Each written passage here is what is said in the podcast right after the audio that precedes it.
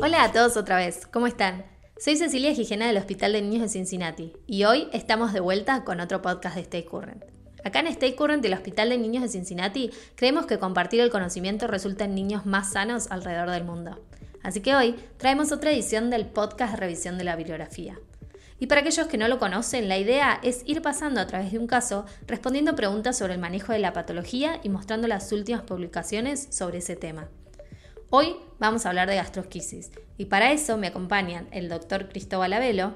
Muy buenas noches, este, soy el doctor Cristóbal Abello, cirujano pediatra de la ciudad de Barranquilla, Colombia. Estoy adscrito a la Clínica General del Norte, una clínica, aunque es general, se maneja muchas patologías de alta complejidad y el doctor Alberto Torres. Bueno, mi nombre es Alberto Torres, yo soy cirujano pediátrico de Chile, trabajo en el norte de Chile, en la ciudad de La Serena, en el Hospital de La Serena. Alberto también es miembro del Journal Hype, el equipo que forma parte de la Sociedad Chilena de Cirugía Pediátrica que nos ayuda a elegir estos papers. Y recordá que si estás en la app de Stay Current vas a encontrar los links a los artículos en la descripción debajo. Ahora sí, empecemos. Tenemos una paciente embarazada de 20 semanas. Se realiza ecografía y viene consistente con el diagnóstico de gastrosquisis. ¿Cuál es entonces la recomendación para el momento del parto? Eh, generalmente cuando ya hay un diagnóstico prenatal hacia las 20 semanas, empieza una vigilancia ecográfica bastante estrecha y sobre todo a partir de las 30 semanas hacer un seguimiento de ecografía semanal y empezar a medir los diámetros del intestino de afuera, de adentro, el, tener el diámetro del anillo, y eh, esta vigilancia con, permite en cualquier momento detectar dilataciones bruscas, digamos, del intestino o, o, engrosamiento de la pared e inclusive hasta perforación. Y en cuanto le comentaba precisamente, específicamente de cuándo aconsejaríamos el nacimiento, pues precisamente esta vigilancia lo que permite es alargar lo más que podamos eh, eh, ese embarazo, ¿verdad? Para llegarlo a cerca del término, digamos, llevarlo las 30, después de las 30 y 36 semanas. Nosotros en nuestro centro, durante un tiempo, se realizaron eh, cirugías con simil exit y ahí la recomendación, al menos en ese tiempo, era de interrumpir el embarazo a las 34 semanas. y la verdad es que no tuvimos muy buenos resultados, no hicimos muchos de esos casos, así que cambiamos un poco y lo que hacemos es que esperamos que el paciente nazca, lo tenemos un periodo en, en la UCI neonatal y después planificamos su, su cierre. Y cuando empezamos a hacer eso, eh, empezamos a postergar la, la, interrupción del embarazo, idealmente después de las 36, 37 semanas. Ahora, sabiendo que si uno los deja mucho más tiempo, eh, el riesgo de que tenga un parto espontáneo nos complica las cosas, porque al ser un centro pequeño, eh, no tenemos disponible siempre el, cirujano pediátrico, así que tratamos de programar nuestra, nuestra cirugía entre las 36 y 37 semanas para poder estar todos presentes y, darle la mejor atención al, al, paciente. Así que nosotros, de regla al menos, hacemos entre 36 y 37 semanas. Bueno, bien, veamos qué dice la bibliografía que trajimos hoy, pero la realidad es que me parece que estamos bastante alineados. Este es un paper que se publicó en la Revista de Cirugía Pediátrica Europea y se titula Parto electivo versus parto expectante en el manejo de la gastrosquisis, una revisión sistemática con metaanálisis. Y justamente lo que comparó fue aquellos pacientes que tenían un parto electivo versus un parto expectante.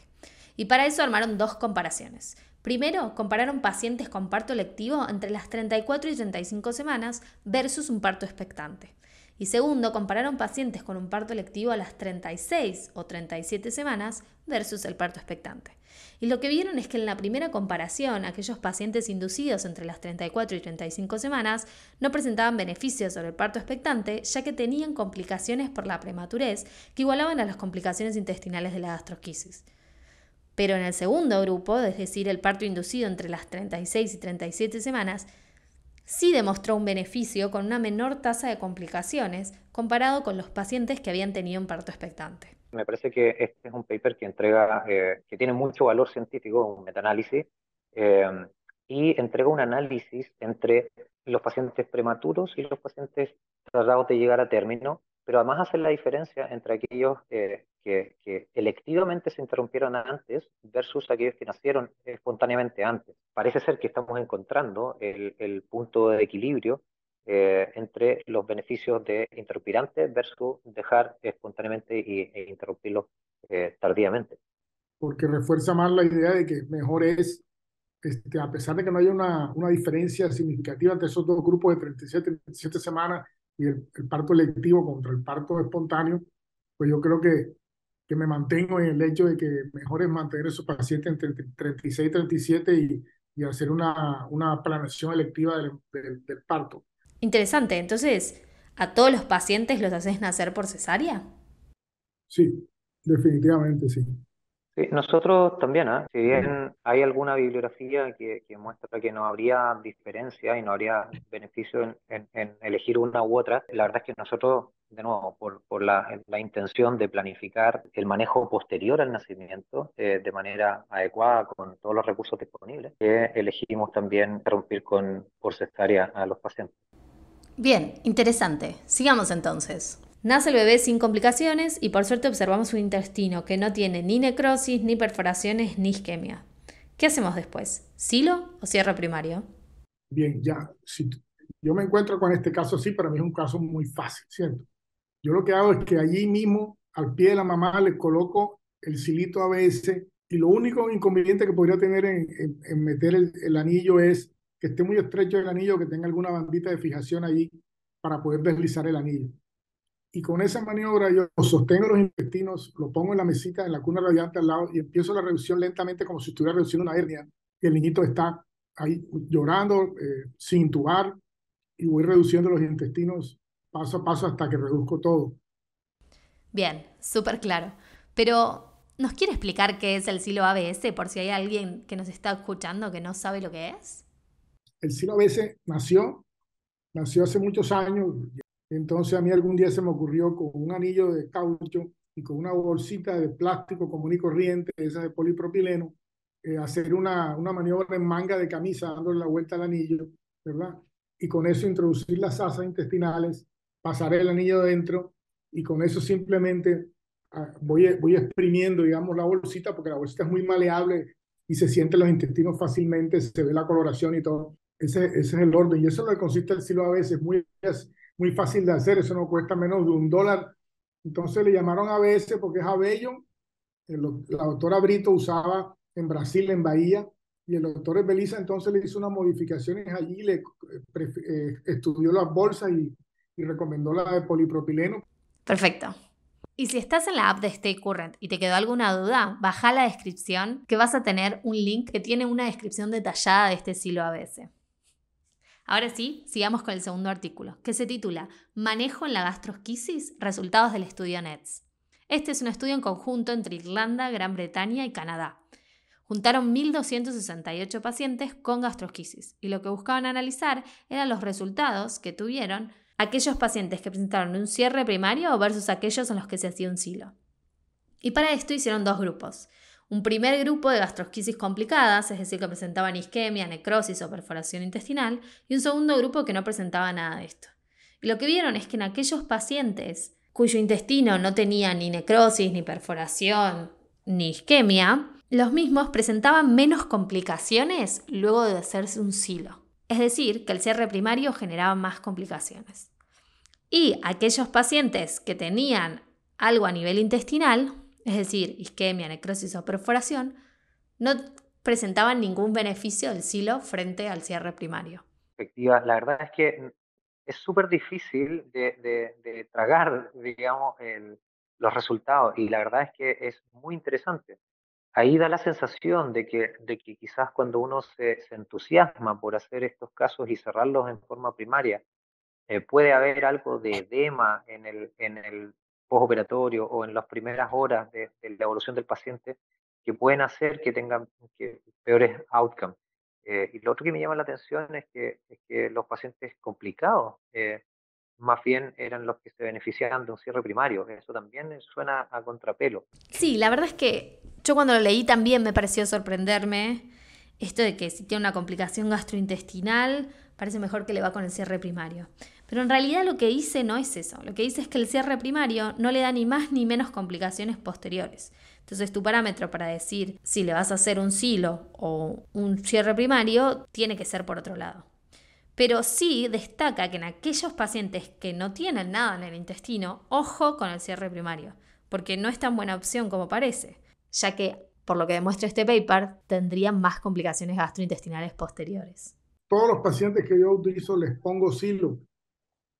Así estén suavecitos los intestinos y con el mismo silo ABS los reduzco. Si el intestino está inflamado, hay pil de alguna manera importante o, muy importante o, hay una gastrosquisis prácticamente eh, congelada, como digo yo, o una gastrosquisis encapsulada. Inclusive a esos los meto en un silo y los incubo Estamos hablando que este, ya, este va a ser por paso. Estos, estos pacientes complicados ya los voy a hacer paso a paso, ¿me explico? Y pues, entonces, si me preguntan a mí, este, reducción con silos, yo todos les pongo silos. Pero es que los silos, la, para mí la reducción primaria es ponerle el silo y reducirlo inmediatamente todo y cerrar enseguida. Eso es, para mí, cierre primario. Atrás, cuando yo me hice mi entrenamiento, el reto era meterlos, meterlos a como diera lugar. Creo que una de las cosas más importantes de este paper, y creo que también repetimos eh, un poco en el momento de, de hacer esto también en inglés, que es no apurarse a cerrarlos. O sea, no, no buscar sí o sí meter todo el intestino, que no es lo mejor quizás meterlo todo de una en cinco minutos o dos horas después de que nació, porque necesita tiempo para distenderse, para que pueda entrar, para que no tenga tanto edema, y eso termina favoreciendo al paciente. Bien, perfecto. Avancemos un poco más y decidimos el cierre de este paciente. ¿Cómo lo hacen? ¿Con o sin anestesia? Estos pacientes, inclusive sin anestesia, cuando nace y sin anestesia en la sala de neonatos. Cuando hacemos, ponemos el silo y hacemos la reducción por etapas, paso a paso, vamos, vamos esperamos a que se reduzcan eh, tranquilamente en la, en la sala de neonatos y cuando ya está totalmente reducido, saco el silo, el anillito muy fácil, dejo el dedo adentro y entonces puedo poner un pegante, un duoderm, jalando el cordón. Cuando es grande, ahí mismo en la unidad de cuidado intensivo, hago la misma operación. En estos casos a veces les pongo un poco de ketamina intramuscular, ¿verdad? Que también me sirve para, para, para permitirme maniobrar un poquito mejor cuando tengo que hacer una sutura, un cierre mayor, pero sin abrir más el defecto.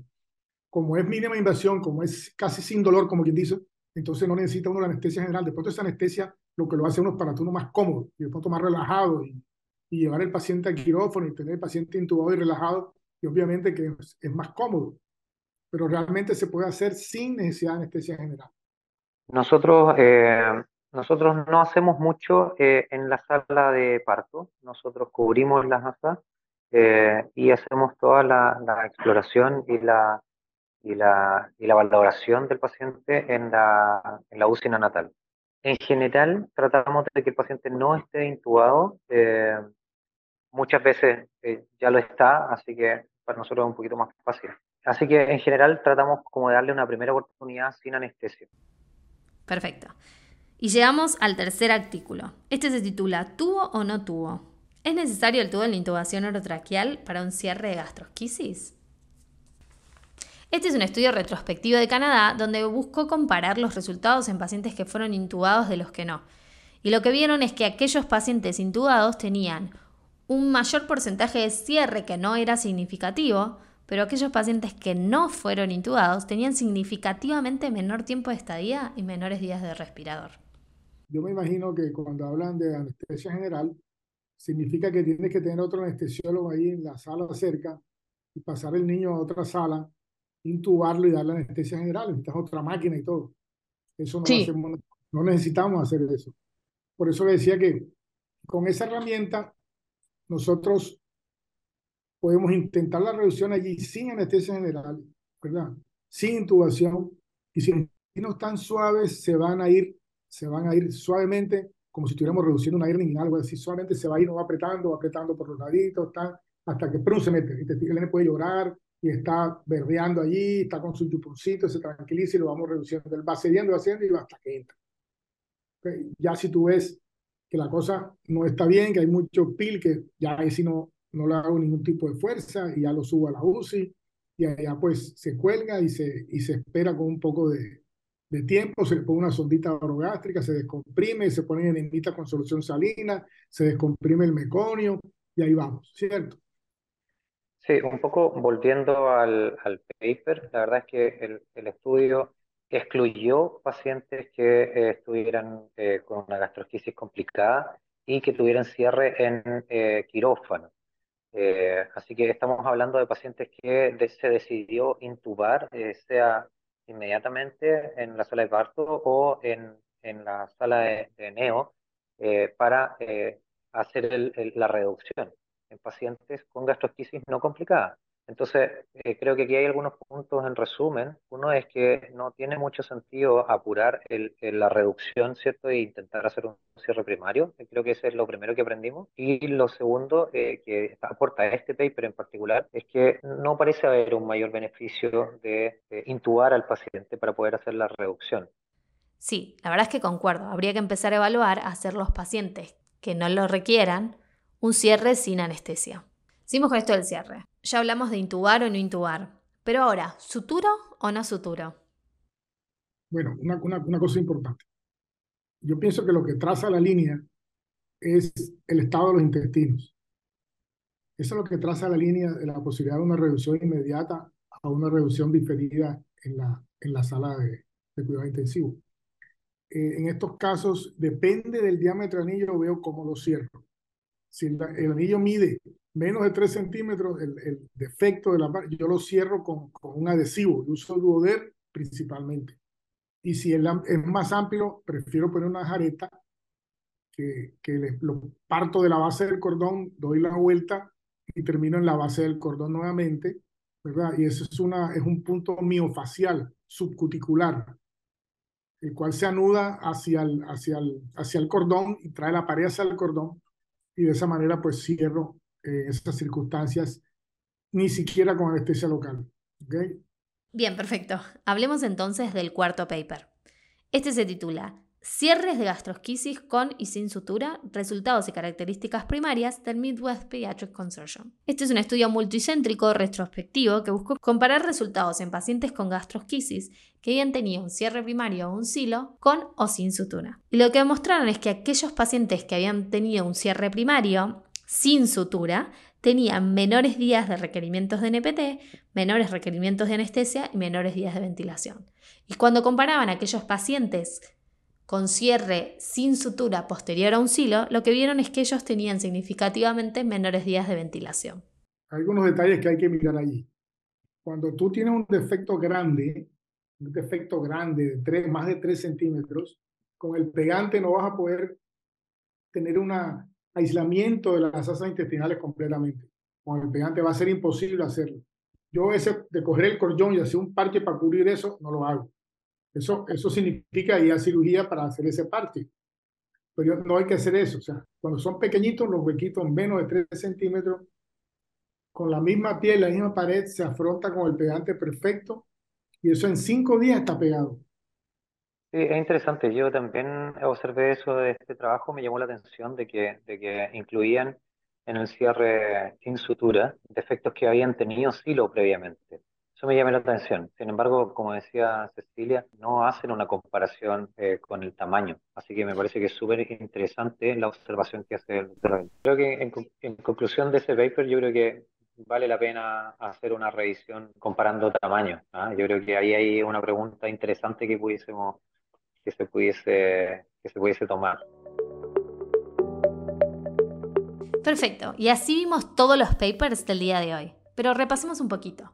Primero hablamos sobre cuándo deben hacer una gastrosquisis y concordamos en que lo mejor es realizar un parto lectivo entre las 36 y 37 semanas.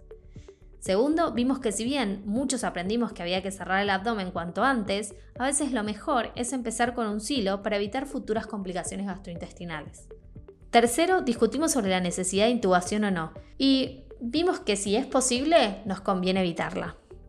Por último, hablamos sobre el cierre con y sin sutura. Y si bien nuestro paper demuestra que el cierre sin sutura tiene mejores resultados, creemos que habría que hacer un análisis más detallado viendo el tamaño del anillo de la gastrosquisis.